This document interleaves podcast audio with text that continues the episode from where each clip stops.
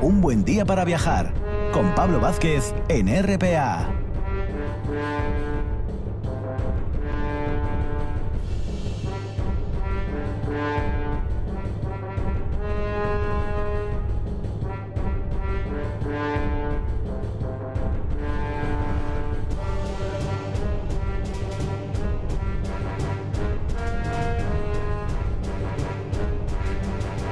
Música épica para esa sección que tenemos en un buen día para viajar, siempre tras el boletín de noticias, en esta segunda hora de viaje radiofónico y matinal, con esos grandes viajeros, grandes personajes en la historia, bueno, que siempre son, siempre son muy atractivos. Y hoy vamos a viajar al mundo romano, que tan importante es también en el, en el programa, de la mano de, un personaje, de un personaje muy curioso, ¿eh? que siempre tiene además un halo de, misterio a su, a su alrededor y que vamos a tratar hoy es Antino, ahí ligado a esa figura del emperador Adriano. Y además en la editorial Sindéresis, hace nada, muy poquito, eh, Miguel Ángel Elvira, que también es amigo del programa y el antiguo también eh, al frente director del Museo Arqueológico allí en Nacional, y Marta Carrasco, nos acompaña, en este caso Marta, para hablar de esta figura que, como digo, se acaba de publicar en Sindéresis. Es Antino, el último, el último dios. Muy buenos días, Marta. Buenos días, Pablo. Bueno, Marta, Marta Carrasco es profesora titular de, la universidad en, Historia del Arte y Humanidades en la Universidad Camilo José Cela, autora de libros, de artículos sobre el ámbito también de la mitología, del arte griego y romano, de la escultura antigua y además con un bagaje ya por detrás muy, muy importante, así que un auténtico honor ¿eh? contar con, Marta esta, esta mañana de domingo. Que casi la primera pregunta, Marta, va por ahí. ¿Por qué os embarcasteis, Miguel Ángel y tú, en la figura de de, Antino, una figura que tiene, como decía yo ahora en la entrada, ese, ese, ese halo misterioso alrededor de él, ¿verdad? Bueno, eh, Pablo, sí, un halo misterioso sí, pero tanto Miguel Ángel como yo somos profesores de, arte clásico y, bueno, eh, vamos a contracorriente cuando ahora está de moda publicar eh, libros del Renacimiento, de arte contemporáneo, reivindicar la figura de Picasso. Nosotros seguimos eh, trabajando, investigando y reivindicando el, papel del arte griego y del arte romano, en este caso de una figura como Antino, que es uno, eh, digamos que es el personaje retratado, yo creo que es el retrato más bello de todo el imperio romano, sin duda. Eso es cierto, eso es cierto. Esa belleza va intrínseca eh, ligada a Antino, pero ¿Quién, ¿Quién, fue Antino? Porque conocemos datos realmente biográficos de, su figura, nos ha llegado a través solamente de esa imagen de gran belleza, pero tenemos datos reales de, la biografía de, este personaje. ¿Quién era, Marta? Sí, mira, manejamos fuentes. Sabemos que Antino eh, nació en, al norte, perdón, al sur del, del Mar Negro, en la zona de Bitinia y el Ponto y eh, era eh, miembro de una familia de hombres libres porque él sabía montar a caballo, lanzar con, eh, con pértiga, cazar con lanza, o sea que esto le, nosotros a través de las fuentes sé que descubrimos que era un hombre libre y era un joven, debía ser bellísimo y en uno de los viajes, de tantos viajes que hace el emperador Adriano, lo digo porque en tu programa Un buen día para viajar, si hay algún emperador que es viajero, eh, fíjate que Adriano, que pasa más la mitad de su reinado fuera de Italia haciendo viajes. Bueno, pues en uno de estos viajes en el año 124 conoce a, Antino, Adriano tenía 46 años, Antino sería un joven de 14 años y eh, se enamora. Se enamora Em, y para, digamos que tenerlo cerca de él, lo que hace es em, asumirlo dentro del séquito real para que forme miembro de todas estas cacerías reales en un principio. Y viaja con él literalmente también eh, en ese periodo, en esos viajes, como decíamos, de, Adriano, como gran emperador viajero, lo acompaña. Sí, una vez que digamos que forma parte del séquito del emperador, eh, ya sabíamos que, por ejemplo, de, pues del año 17, eh, pues eh, el emperador Adriano, que recorre todo lo que es el limes germánico por la zona de, la Dacia, pues ya una vez que conoce a Antino, pues lo incorpora al séquito, es miembro de forma mm, de las cacerías y para dotarle de un cierto peso también dentro del séquito imperial, sabemos que el propio emperador Adriano a Antino eh, le nombra sacerdote. Sabemos porque nos han llegado retratos de, Antino con símbolos eh, de dioses, de emperadores divinizados, con lo cual es una, también una aportación que hacemos en este libro y es que Antino es retratado en vida, no es. Luego ya es verdad que ya el retrato llega a, unas connotaciones estéticas que aportaremos luego más adelante del libro, pero eh, entonces forma parte y le acompaña. Eh, en, este, en estos años, Adriano, claro, eran viajes de cuatro años, eh, recorre el imperio, estamos hablando que está en las orillas del Mar Negro, pero viaja por la Capadocia, viaja por toda la parte de Grecia, e incluso eh, previamente había estado en, los limes, en la, frontera adriana, de la frontera, eh, la muralla adriana, ¿no? que, limitaba con, con la Caledonia, lo que actualmente hoy es Escocia. O sea que él forma parte acompañando a Adriano y en los momentos en que el emperador,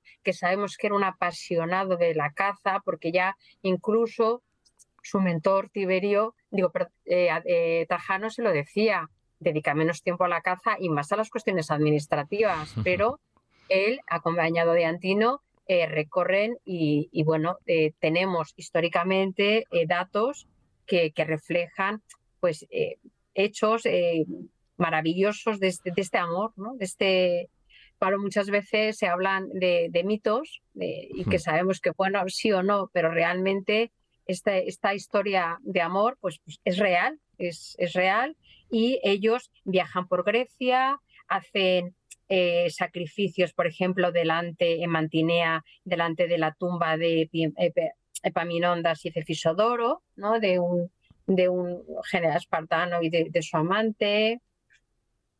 Y incluso pues de, en, Tespias delante del templo de Eros, ni más ni menos, ¿no?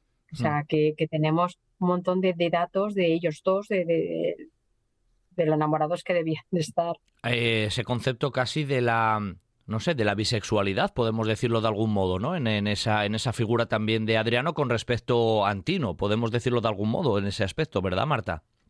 Eh, sí, sí, no, es que sí, de, hecho muchas veces la, propia emperatriz Sabina acompañaba en estos viajes al emperador, ¿no? Pero ya eh, la, bisexualidad era algo que las clases, digamos, de con cierto nivel, las clases aristocráticas y las ah, clases altas, eh, estaba, no, no estaba en absoluto mal visto, ¿no? Que, que, un, que un hombre tomase a un, a un jovencito y hiciese ah, de mentor, pero de mentor en todos los aspectos de la vida, tanto en las enseñanzas, en los ejercicios gimnásticos, en temas de cuestiones militares o cómo lanzar, cómo montar a caballo. Todas estas relaciones, claro, pues con el paso del tiempo, eh, pues también surgía eh, el vínculo afectivo, ¿no? que es muy difícil de limitar. Luego ya hasta que estos jovencitos estaban, entraban, cumplían 18 años, entraban ya en la edad de incorporarse al ejército y luego se casaban para procrear, ¿no? que luego sería el objetivo del matrimonio. Pero las relaciones bisexuales eh, nosotros eh, no tenemos que verlas con prejuicios porque realmente también ¿no? el propio eh, Adriano también Trajano, o sea, tenemos en las fuentes que hablan de tanto amores eh, femeninos como, como masculinos.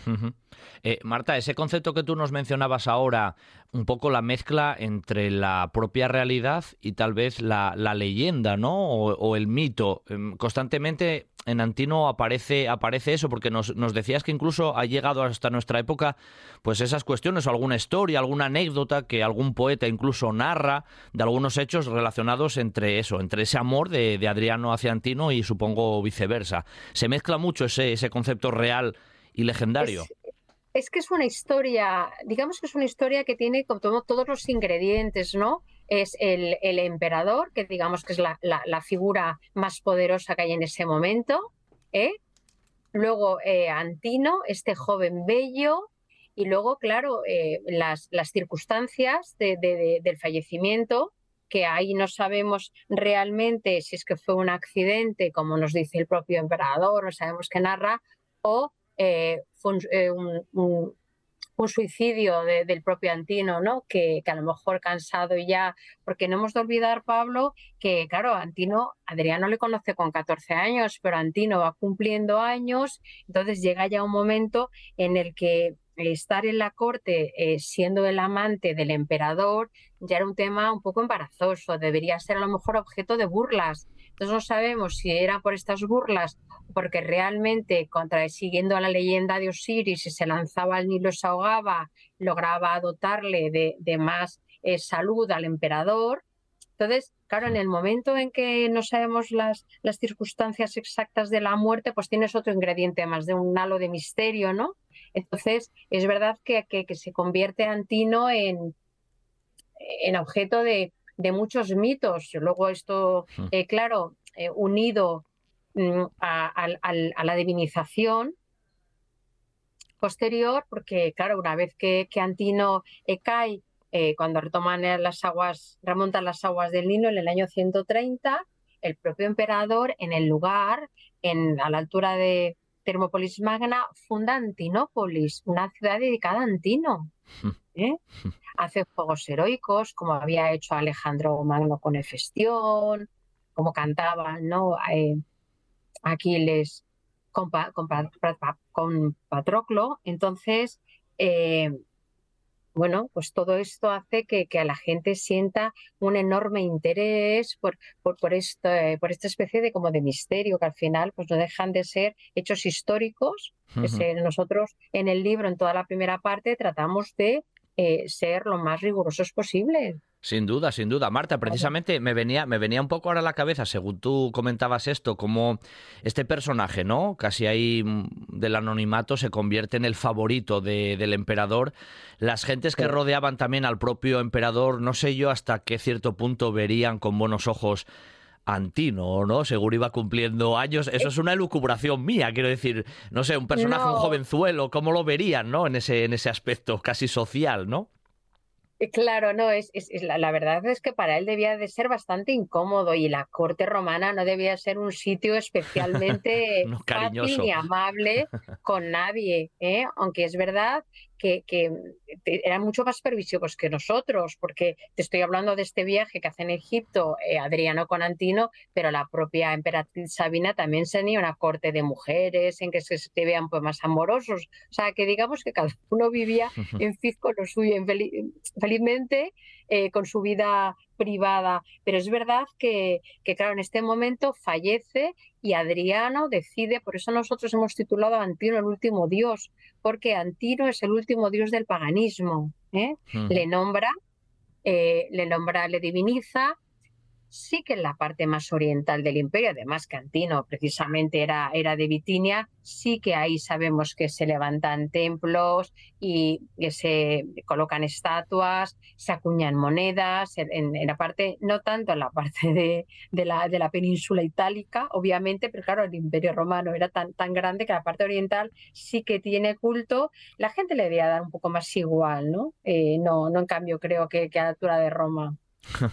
Él había muerto directamente en Egipto, ¿no? Por lo que nos comentaste así la narración, en el Nilo, ¿no? se ahoga en el Nilo. ahogado en el Nilo, ahogado en el Nilo y ya una vez que se recupera se funda Antinópolis, se, se incinera, incluso una de la parte de, probablemente de las cenizas se llevan a la villa de Adriano en Tívoli para enterrar allí, donde levanta un templo, o sea que el emperador eh, la verdad es que eh, se sume en una pena y trata de alguna forma de, mm, de colocarlo ¿no? a, los ojos de todos eh, de la mayor manera posible, que es divinizándolo. Claro, eso es inmediato después de la muerte, Marta. Podemos decir, hay una divinización casi inmediatamente a posteriori de la muerte. Inmediata, inmediata. O sea, es, es una cosa que, que, es que, por eso te digo que es una historia de amor real, pura, porque es en el momento en el que en el que Antino se ahoga en el Nilo, eh, Adriano no solo ya te digo diviniza, sino que funda la ciudad de Antinópolis, que hoy día ¿no? tenemos grabados maravillosos,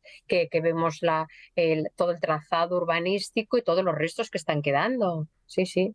Increíble, ¿no? Esa, esa cuestión. Oye, es verdad que luego tras el fallecimiento, esa divinización o ese culto religioso que tú nos comentabas, la, la ingente cantidad de imágenes de, de, Antino es muy, muy llamativa, ¿no? Además, es, es, la típica, es el típico rostro, por decirlo de algún modo también, Marta, que cuando uno visita un museo, si está un poco más o menos habituado a ver la imagen, de inmediato dices, ya tenemos a Antino aquí otra vez. Está como, está muy claramente remarcada su, su imagen, es como muy conocida en ese aspecto, podemos decirlo, desde el punto de vista artístico. Fíjate, Pablo, que, que del, del, Imperio Romano, ¿no? Que si tuviésemos que hacer así como un requento de estatuas, eh, pues de Augusto nos han llegado 250 estatuas, ¿no? De Trajano o de Adriano entre 130 a 150, pero es que de, de Antino tenemos 120.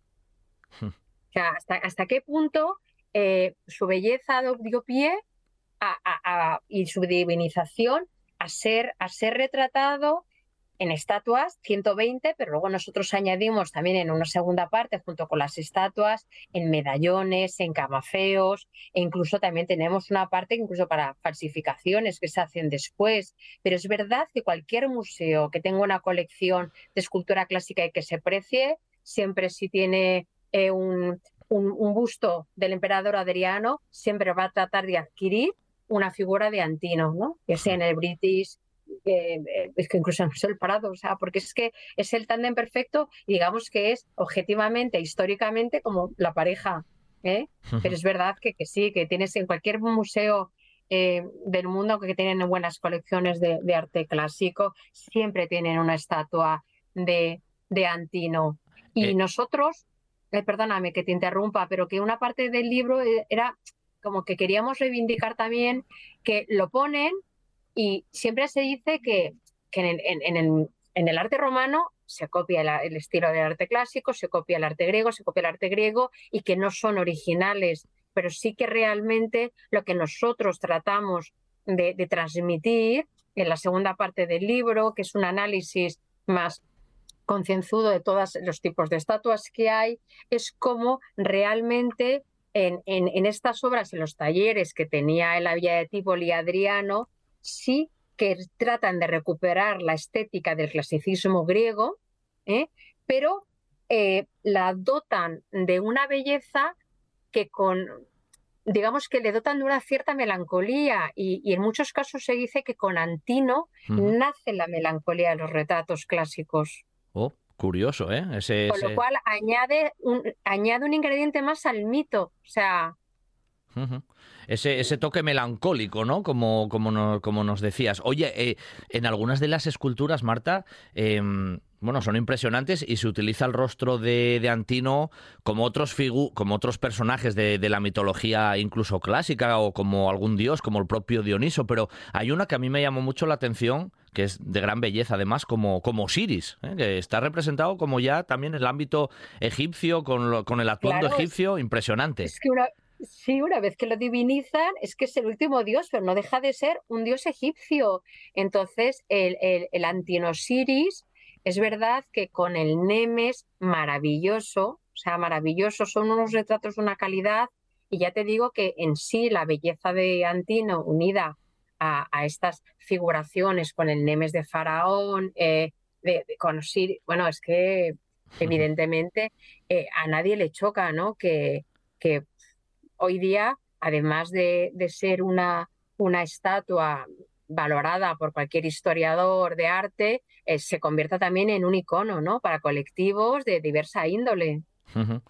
Eh, por ejemplo, cuando vemos también bustos de, de, Adriano, es otro también, o de Trajano, rápidamente lo reconocemos. Hay realismo en esas imágenes, creemos, ¿no? De Antino, ¿habrá puro realismo también en el rostro, Marta? ¿O habrán incluso dado una vuelta de tuerca ahí a esa belleza ya natural no, que tuviera el personaje? No, no tanto. Sí que es verdad que los rasgos que tenemos de Antino en vida, en los bustos que hemos encontrado de sacerdote, eh, era, era un personaje bellísimo. Pero luego es verdad que cuando te comentaba que se trata de recuperar la estética del clasicismo griego, ahí sí que dan un paso más en, cuanto a creatividad. Por eso nosotros decimos, no, los romanos no solamente se limitaban a copiar, sino que eran capaces de crear ese entresijo de, de, de mechones de pelo, de claroscuro. Eso es algo que, logran los propios eh, escultores que trabajan para Adriano. Piensa que Adriano es un enamorado de la cultura griega. Eh, tenía el, mote de Graeculus, o sea, le llamaban el grieguecito, porque es que él eh, pasa por Atenas y su única obsesión es estar en Atenas, empaparse de todo lo griego, tomar todo lo que va viendo por todos sus viajes, en tomar nota para que se lo hagan eh, reconstruir en su villa ¿no? de, de, Tívoli, que es donde él pensaba que iba a terminar sus días. ¿no? Entonces, eh, al final, ¿no? la, belleza de, de, Antino es un paso más eh, en la elaboración de los escultores y, y no, no es realista, es, una, es, es alguna belleza como, es, es, eterna, es eterna, es una belleza que es, vamos, sin duda. Em, dentro de esa colección de representaciones de Antino ingentes, casi una pregunta, y esto te lo hago a ti desde el punto de vista a lo mejor más personal. A, ti, Marta, ¿cuál es la que elegirías? ¿no? Porque es difícil, ¿eh? sé que la pregunta es difícil. ¿Hay alguna que especialmente te parezca de más belleza, incluso de mayor calidad artística que otras? ¿Cuál elegirías tú? ¿O un par de ellas? No, hay muchos, no, hay muchos modelos de, de antinos y cuando uno escribe, cuando uno se dedica a, una, a una, persona a estudiarla, Antino, eh, pues, eh, pues eh, somos, tratamos de ser objetivos ¿no? y valorar cada una. Pero bueno, es verdad que la que hemos puesto en, el, en la portada, que es el, busto de Antino, que se conserva hoy en el Museo del Prado, pues claro, para nosotros tiene una connotación pues muy familiar, porque es que nos hemos, digamos que esas veces que, que, más hemos visto o incluso el rostro que tiene el grupo San Ildefonso, ¿no? Eh, que, que, también, Orestes y Pilares, que también tiene otra cabeza. Pero yo te diría que el busto, que además que pertenece a la colección de Cristina de Suecia, entonces ya tenemos, ligamos ahí con, con, otros objetos de otras investigaciones que hemos hecho sobre la, las colecciones de esta, de esta reina, ¿no? Que, que, abdicó de la corona sueca para instalarse en Roma y que es una de las mayores coleccionistas y que gracias a ella eh, todos los descubrimientos que se hicieron en la villa de Adriano en Tivoli, pues pasaron a la colección y que hoy están en, en, Madrid, ¿no? Entonces, pero es una, es algo personal, familiar, pero no te podría decir, porque los medallones son impresionantes, son de una belleza. Eh, Tremenda. bueno, es que Antino eh, estaba, es verdad que le, le, le convirtieron en Dios, pero es que que era de una belleza singular. Claro, claro. Oye, la, en la numismática, ¿eh? mencionaste también, ¿eh, Marta, en, mucha, en monedas, en acuñación de monedas aparece. Claro, claro. Sí, eh, precisamente todas las, las regiones del norte de África, sobre todo en todas esas cecas, sí que se acuñan monedas con el rostro de, con de, Antino, ¿no? Un poco, digamos que para eh, congratular al emperador. Entonces, esas cecas sí, también las hemos recogido y los medallones, eh, camafeos, que digo que hay muchos de ellos están en colecciones particulares y es imposible encontrar. Yo creo que no lo puedes adquirir incluso ya ni en subastas, ¿no? Porque esos tienen precios desorbitados. Desorbitados, claro. Oye, luego la, la iglesia, ¿no? A posteriori vería cierta corrupción moral en esta, en esta figura, sería casi la antítesis de lo que ellos representaban. Eh, fue mal visto, se destruyeron incluso algunas obras que representaran a Antino. ¿Hay constancia de esto o sin más? No, la historia al final. Bueno, no solamente la iglesia, es que una vez fallecido el emperador Adriano, claro, eh, claro eh, se deja, o sea, de muchos de ellos dejan de, adorar a Antino e incluso eh, como son muy respetuosos con los dioses, tenemos el ejemplo del Antino de Delfo, ¿no? que lo que se hace es, en el santuario de Apolo, pues no iban a quitar la estatua de, Antino, pero sí que se le panela. Por eso, gracias a que se levanta como una especie de, pared para, para, dejarlo encajonado y taparlo, nos ha llegado eh, entera la, estatua, ¿no? Pero pero bueno, que la iglesia mirarían todo lo que es el paganismo, pero como han mirado han mirado a otros dioses no más. Claro, claro, tras la muerte del propio Adriano, eh, digamos que se frenó un poco esa esa divinización, que ya estaba divinizado, pero bueno, claro, tras la muerte de Adriano ya no sería igual. Eh, claro, pero ya el culto pierde, digamos, empuje. Claro, si no estaba ya la figura que le había dado vigor, pues eso, eso se frenaría directamente. Sí, eso se frenaría y, ya te digo, y luego ya una vez ya fallecido Adriano, eh, va cayendo un poco e, en el olvido y, bueno, incluso la su propia villa de, Adriano, ¿no? Con más de, de 100 estatuas, de, con todo, pues va siendo sepultada por el tiempo y al final, pues, bueno.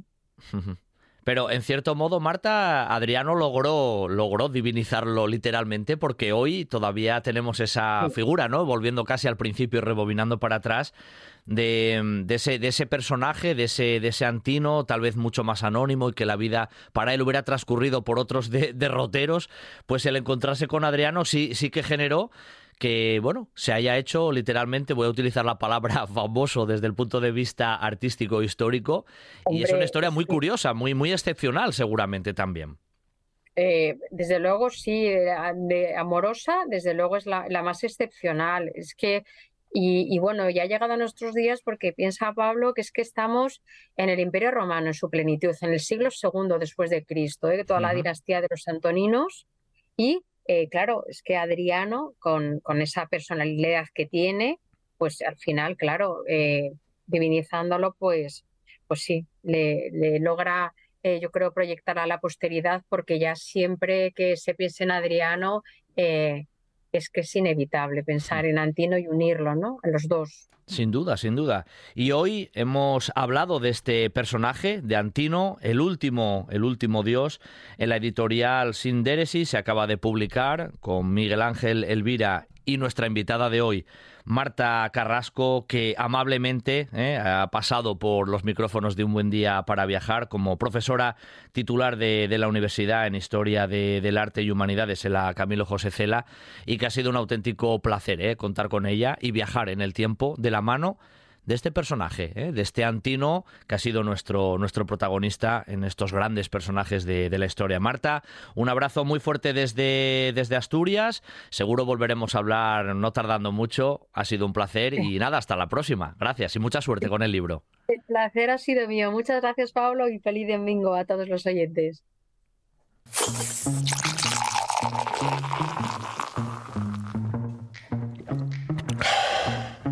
Por fin una santa cerveza. Porque todo mejora con una santa cerveza.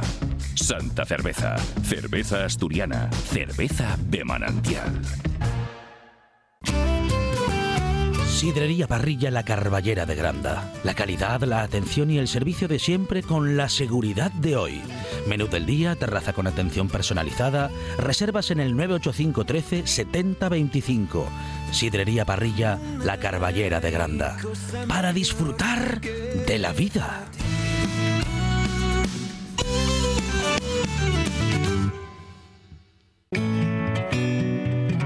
Si estás interesado en el sector de los cuidados a las personas o la economía circular y quieres participar en un proyecto innovador de alto impacto promovido por Asata, visita la página web yesasturias.es.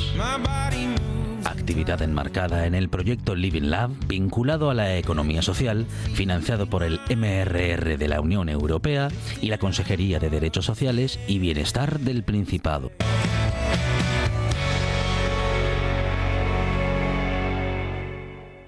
Concurso de podcast de RTPA. La Radiotelevisión del Principado convoca el primer concurso de podcast de ficción y no ficción. Presenta tus trabajos hasta el 31 de julio. Gana premios en metálico y la posibilidad de escuchar tu podcast aquí, en RPA, la radio autonómica de Asturias. Consulta las bases en www.rtpa.es. Concurso de podcast de RTPA. RTPA con el talento asturiano. RTPA, vocación de servicio público. RPA es la autonómica, la tuya, la nuestra y la de Pachi Poncela y su equipo. Actualidad, entretenimiento y cultura con sello propio. En RPA, la radio es mía, con Pachi Poncela. La radio mía sobre personajes históricos odiosos. Como se ha ido Donald Trump, pues oye, es el De lunes a viernes, de 11 a 2 de la tarde, aquí, en RPA. Para estar al día, Asturias al día. Asturias al día. Un programa de noticias, análisis y debate que se emite de lunes a viernes de 9 a 10 y media de la mañana en RPA. Reflexionar, tertuliar, dialogar, conversar sobre asuntos que nos ocupan y preocupan de la actualidad asturiana. Asturias al día en RPA, la radio autonómica. Un buen día para viajar con Pablo Vázquez en RPA.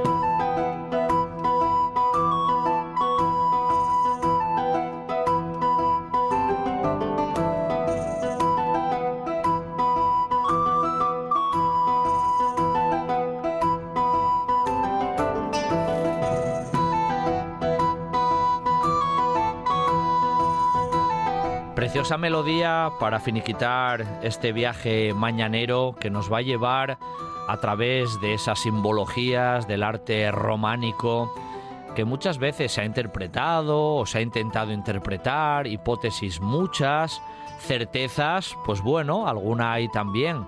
Hoy vamos a viajar por algunos ejemplos, pero específicamente por ese precioso lugar donde hoy se ubica ese parador eh, nacional de Cangas d'Onís, el antiguo monasterio de San Pedro de, Villanueva, que nos va a dar también mucho juego radiofónico a través de esas simbologías. Y hay una persona que lleva mucho tiempo investigando estas cuestiones, que él también da su, visión, su interpretación. Él es Antonio García y ya nos acompaña en esta mañana de domingo. Muy buenos días, Antonio. Hola, buenos días, Pablo.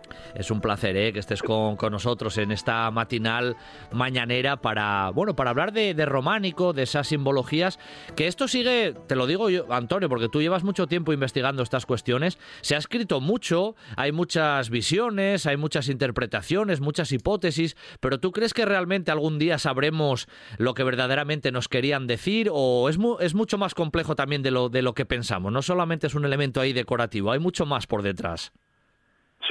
Sí, hay, hay mucho por detrás. Y esto, lamentablemente, y, o afortunadamente, porque no lo sé bien, pues no hay un manual de instrucciones de lo que quiere decir esto, quiere decir esto, quiere decir lo otro, porque va según los, los contextos.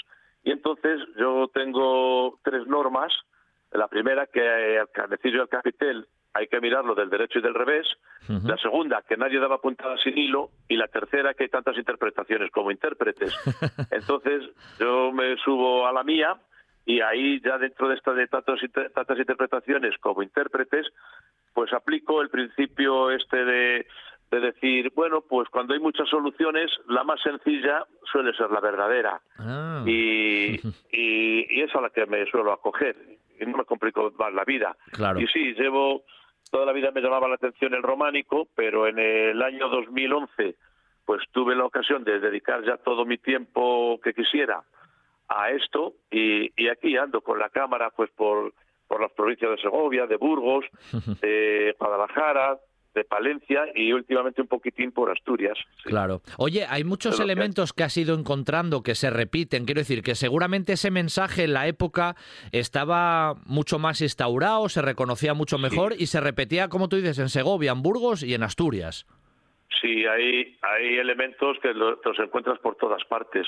Tienes, por ejemplo, pues las arpías como una criatura fantástica eh, de carácter negativo, eh, las encuentras en todas partes, o las sirenas, uh -huh. eh, mira, cosa curiosa, todos creemos que la sirena es, es mitad mujer y mitad pez, pero en el románico eh, la sirena solía ser mitad pájaro mm. y, y, mitad, y mitad mujer, ¿no? La mitad de arriba mujer y el resto pájaro.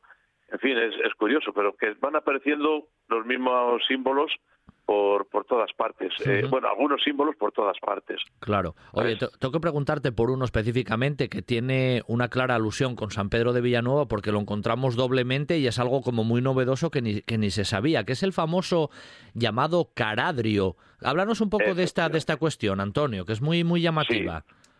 Pues, pues mira, el caradrio, en, en principio hay que decir que solamente estaban catalogados dos en toda Europa uno en el Reino Unido y otro en un pueblecito de Burgos que, que es eh, San, San, San, Andrés de Montearados. Hmm. Eh, y, y, ahora pues tenemos dos ahí en San Pedro de Villanueva. Y el caradrio es una criatura fantástica, nunca me gusta decir animales, siempre digo criaturas, que aparece descrita en una obra anónima del siglo II al siglo IV de nuestra era, que es el fisiólogo. Y en él se dice que es un ave completamente blanca que tiene una virtud, que es que se la pone delante de un enfermo y eh, si, la, si el enfermo mira al caradrio, el caradrio mira al enfermo, el pájaro cogerá la enfermedad y volará con ella hacia el sol y quemará la enfermedad y regresa a la tierra, eh, regresa otra vez. Pero si se niega a mirar al enfermo, el enfermo morirá. Y eh, esto, pues, eh, este libro, esta obra, pues lo saca siempre una, una moralidad, una moraleja, y dice que el caradrio, que representa a Cristo, que vino a salvar a los hombres, que cuando se fue subido a lo alto de la cruz, pues que desde ahí cogió todos nuestros pecados y los destruyó, y bueno, pues eh, en fin, siempre saca una moraleja. Y ahí en San Pedro de Villanueva, pues hay dos figuras que yo llevaba tres o cuatro años dándole vueltas, y fíjate que hay un dicho que es que el símbolo siempre responde al nivel de conocimientos del que lo, del que lo interpreta. Yo sabía de sobra lo que era un, un caradrio o caladrio, se puede decir de las dos maneras. Sabía perfectamente lo que era, pero no caía hasta, hasta que me di cuenta de que tenemos uno y además positivo y otro negativo. El, el primero que vemos que está hacia el sur es el, es el negativo, se ve a un personaje eh, ahí metido eh, debajo de un arco de medio punto que indica que es un monasterio o un palacio y un pájaro que está mirando al lado contrario. Y luego al lado norte tenemos lo mismo, pero el pájaro está mirando a la cara al personaje que está acostado, los dos están acostados.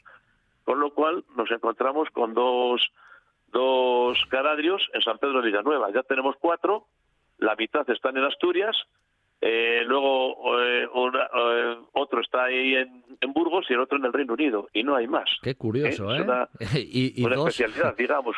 Y dos de repente aparecen en, el propio ábside ahí, de, en, esas imágenes, en esas metopas, ¿no? De, del propio... Sí, efectivamente, ahí los tenemos eh, yo ya digo que estuve tres o cuatro años dándole vueltas, ¿quién eres tú? ¿quién eres tú? ¿Por qué estás aquí? Y oye, de repente, pues caigo, digo, pero vamos a ver, si, si te has pasado la vida diciendo que solamente hay dos en toda Europa, es decir, en todo el mundo, y tienes aquí otros dos y no te das cuenta, y chico, fue una alegría muy grande para mí encontrarme con, con, estos dos personajes, estas dos criaturas. Oye, la perspectiva de verlos desde abajo, cuando los artistas lo hacían a lo mejor tallando desde arriba, hay, hay, hay cambios con eso. No es lo mismo verlo desde abajo que desde arriba. Ese concepto de visual lo tenían en cuenta, ¿no? No, no sí, sí, no, es lo mismo.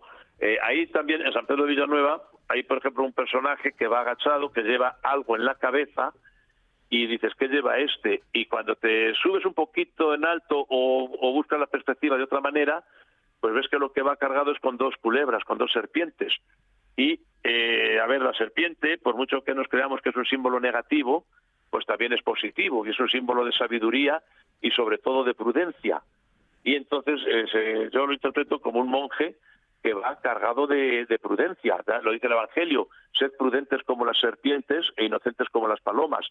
Y esto desde abajo, si le miras desde abajo, pues ves la cara del monje que va agachado, pero si te separas un poco y miras un poquitín en perspectiva desde más arriba, pues ves que lo que la carga que lleva es dos serpientes, o sea, es la, la sabiduría o es la prudencia. Sí, hay que mirarlo, y es la primera norma que digo yo, al canecillo y al capitel, verlo por el derecho y por el revés.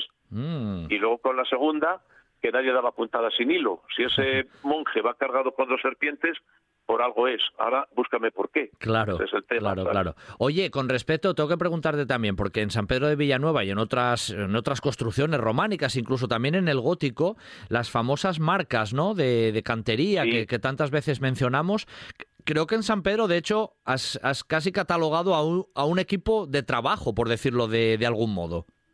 Pues sí, yo creo que sí, oye, porque verás, eh, hay varios tipos de, marca. Hay las de que se ponían en los sillares, que unas eran para, eran generalmente eran para cobrar. Tantas tantas piedras hay con mi marca, a, un maravedí la piedra, pues tantos maravedís me corresponden. Otras marcas venían ya desde la cantera, indicando la manera en que había que colocar la piedra. Solía ser un, una raya eh, que decía que esto era abajo a la derecha, porque el sillar hay que colocarlo en la misma postura que sale de la cantera, si no se, se rompe, es como un cristal y se rompe.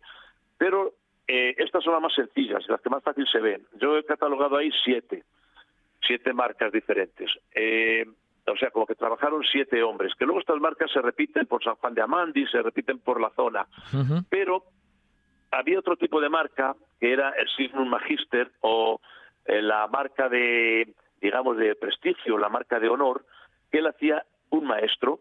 Y en la portada hay una A chiquitina entre la tercera y la cuarta eh, arquivolta, eh, que es una letra medieval que es la, es la del maestro que hizo toda la portada. Este hombre no iba a marcar las piedras una por una, ponía solamente una marca y ya se sabía que la había hecho él. Y luego hay otra, hay otra marca que esta es más sorprendente para mí todavía, que a ver cómo me explico. En San Pedro de Villanueva, en los canecillos y en los o sea, perdón, en los canecillos y en las metopas de los tres ábsides, o sea, del ábside de los absidiolos, pues hay un patrón y es que todos los personajes llevan los ojos como huevos, llevan los ojos muy redondeados. Eso nos indica que han salido todos de las mismas manos. Y hay un personaje que lleva una filacteria en las manos en la cual se ve una marca, que es una letra S. Una filacteria, pues digamos que no es, no es, una, no es una cosa cualquiera. Es como, como una banda de piedra imitando un pergamino que con una leyenda o un rótulo identificativo, que, es, que suele acompañar a figuras de personas o de ángeles para darnos un mensaje. Y este nos está dando un mensaje con una marca, como diciendo, todo esto que estás viendo aquí arriba, lo he hecho yo. Y entonces a mí me ha dado por llamarle el maestro de Villanueva, porque lo reconozco y lo confieso humildemente. Conozco poco el románico asturiano. Vivo en Madrid y me muevo mejor por Segovia y Burgos. Pero, pero es que no he visto esos ojos ahuevados en, en otros sitios. Y claro, esta característica pues es como la característica de un maestro o casi casi la de un taller. Un sello personal, por decirlo de algún modo, ¿eh? Un sello personal, sí, ¿eh? Pero es que además nos está diciendo, es que esto lo he hecho yo. Este, este monigote que estás viendo aquí, lo, eh, soy yo y he hecho todo lo que estás viendo con los ojos ahuevados.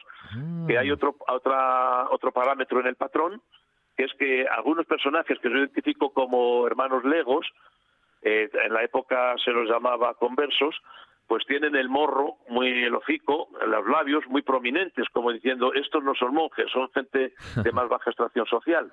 Pues también lo repite varias veces. Y luego, otro detalle, que no es una firma exactamente, pero como si lo fuera, no hay retratos de personas ahí en el, monasterio, salvo dos. Se ven dos caras muy bien definidas, y mm, cuando esto ocurre suele ser que se ha representado ahí o bien al maestro, que al maestro constructor, o al abad que lo ha que lo ha financiado. Y es que aquí tenemos los dos. Mm. Tenemos un personaje, eh, es muy distinto de todos los demás, eh, que tiene una crespina en la cabeza, como de monje, tiene barba, lo cual quiere decir que es una persona de autoridad y de sabiduría, y eh, detrás de él hay como, como digamos un poquito esquemáticamente, pues el respaldo del estalo, que es la, la silla la silla esta del coro o la silla del abad. Y como hay solamente dos, pues identifico este con el abad y otro que tiene por detrás un símbolo solar, digamos, como del mundo. También este ya no lleva crespina de monje, ya va con un peinado un poco raro. Eh, y con también con barba de hombre sabio y prudente, pues le identifico con el constructor. Mm. Y, chicos, yo eh, ya digo que hay tantas interpretaciones como intérpretes. Sí, sí, claro. Yo lo dejo caer así y ahora quien venga detrás y me quiera rebatir, pues que lo ahí lo tienes, se lo, pongo a huevo, vamos. claro, claro, sin duda. Oye, tengo que preguntarte por un, por un personaje muy curioso, porque ahora nos mencionaste el abad, seguramente también el artista, pero un tal Juan, Juan Blanco o Juan de la Borrina. Ah, Eso es muy curioso, Antonio. Eh, sí, sí, este, este, este tuve ayuda para descifrarlo.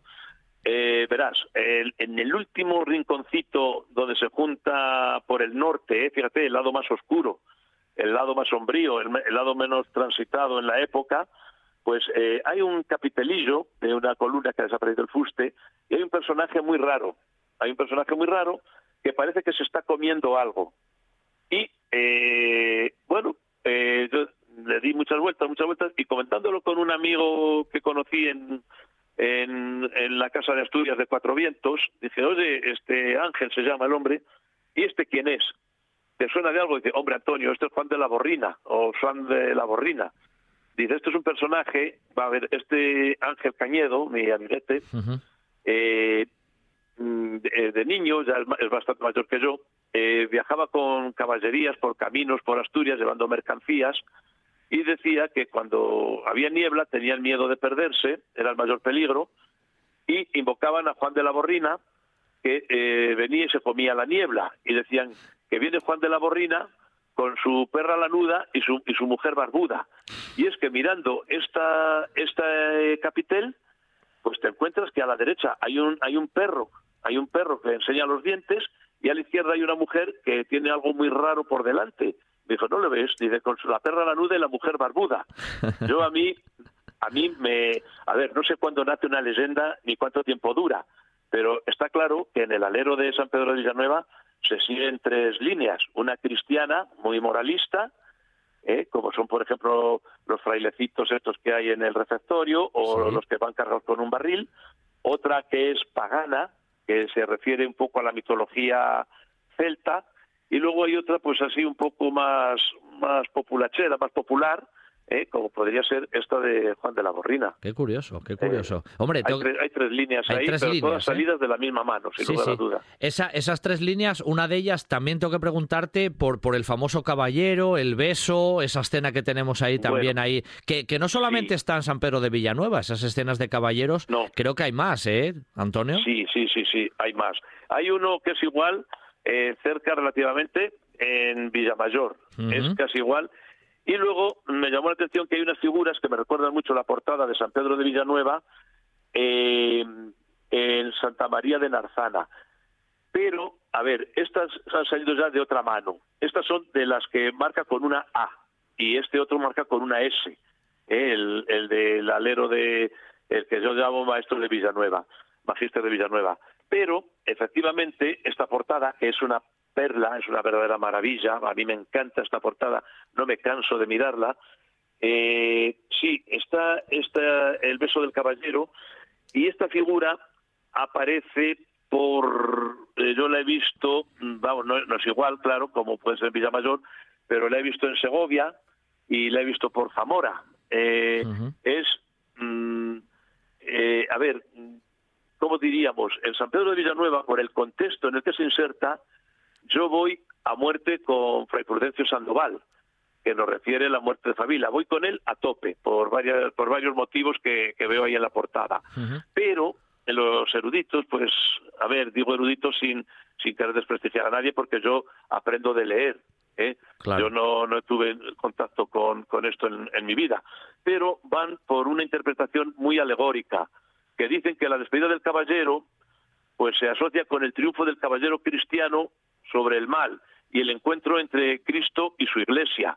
Como que yo, es que no lo entiendo, porque dicen, eh, dicen es una interpretación de victoria sobre el mal.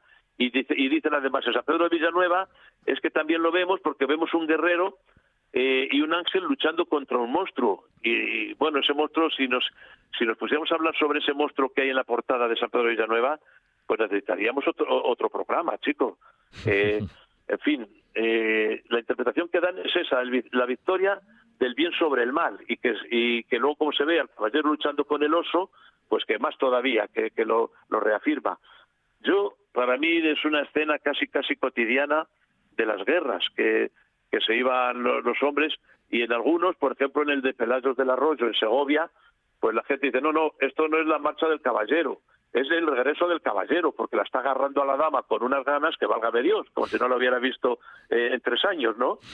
Y, en fin, que, se repite, se repite. Sí, curioso. ya te digo que en Asturias, en algunos sitios, idéntica, como es en Villamayor. Oye, ¿y qué es, qué es el hombre verde o el hombre de verde, Antonio? Bueno, eh, el hombre verde es, un personaje, está ahí también en San Pedro de Villanueva, está escondido también, da al norte y este pertenece pues al, mundo celta. Por eso digo que hay una línea pagana que nos representa personajes de la mitología celta. Eh, el hombre verde se da mucho en el Reino Unido. Yo para mí que es celta porque ya eh, Herodoto dijo que los celtas venían de, Anatolia, que tiraron hacia Europa y por esa zona, eh, por Siria y por ahí, pues quedaron algunas representaciones. Luego la cogieron los romanos, lo utilizaron mucho, pero el hombre verde, que se da mucho en el Reino Unido, eh, es una representación, yo creo que del, del dios, del dios mm, celta Cernunos, que representaba la regeneración de, digamos, la regeneración de, de la vida, y está ahí oculto en el norte, y es el personaje que le salen de la boca unas ramas eh, y nos está diciendo que igual que ves el monte eh, frío en el invierno, le ves pelado, que no tiene nada, de repente en primavera pues ha regenerado, ¿no? Y ha, y ha vuelto a nacer la vida y se asocia de esa manera y también pues asocia, claro, hay que buscarle una moral para colar eso ahí, hay que buscarle una explicación cristiana, pues como la buena predicación del hombre que lanza alabanzas por la boca, que fructifican, que reverdecen y que son positivas. Entonces, esto ya digo que los ingleses dicen que es suyo, que lo llevaron, es una mezcla de los celtas y los anglosajones, pero fíjate, ocho, ocho siglos antes de que llegaran los anglosajones al Reino Unido ya había hombres verdes por todas partes. O sea que... claro, claro. Pero que bueno, que es, es, una, es una imagen de fertilidad, de renovación, y incluso algunos dicen que es de la lujuria, porque por esa boca salen barbaridades. Mm, yo eso más me iría al interior, que hay un hombre que salen serpientes de la boca, pero bueno, podríamos asociarlo a la, a la, buena predicación de las virtudes. Y ahí le tenemos medio escondido, pero yo creo que con un, una clara intencionalidad de ser un homenaje a un dios, a un dios celta. ¿sabes? La simbología. Los romanos le llamaron el dios silvano, el, dios, De, de, La, de, la, vegetación. eh, y, y ahí se le colaron. La simbología del románico es inmensa y como nos dice Antonio García, cada cada uno que mira puede sacar sus propias interpretaciones, pero hoy nos ha gustado conocer la que la que Antonio lleva pues desarrollando en su investigación personal durante, durante muchos años, muy interesante con esos caladrios no tan tan llamativos que los tenemos ahí en San Pedro de, de Villanueva con esa historia tan bonita por detrás y un montón de aspectos, además que sirva de excusa para decir que San Pedro de Villanueva y otros muchos ejemplos más del románico asturiano son siempre lugares de visita casi obligatorios y que uno disfruta simplemente con, con, la visión. Antonio, te mando un fuerte abrazo desde, desde Asturias, dándote las gracias y un auténtico placer escucharte. Seguro volveremos a hablar no tardando mucho. Un abrazo. Muy, y otro para ti y muchas gracias y a tu disposición cuando quieras. ¿eh?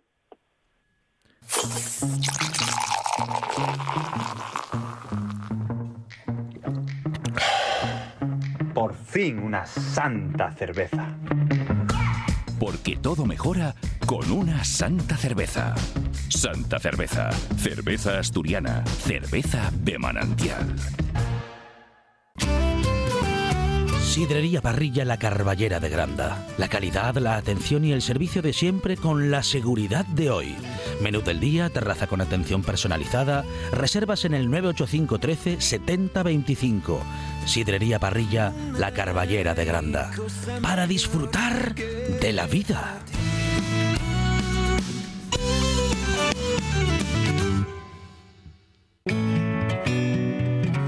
Si estás interesado en el sector de los cuidados a las personas o la economía circular y quieres participar en un proyecto innovador de alto impacto promovido por Asata, visita la página web yesasturias.es. Actividad enmarcada en el proyecto Living Lab vinculado a la economía social, financiado por el MRR de la Unión Europea y la Consejería de Derechos Sociales y Bienestar del Principado.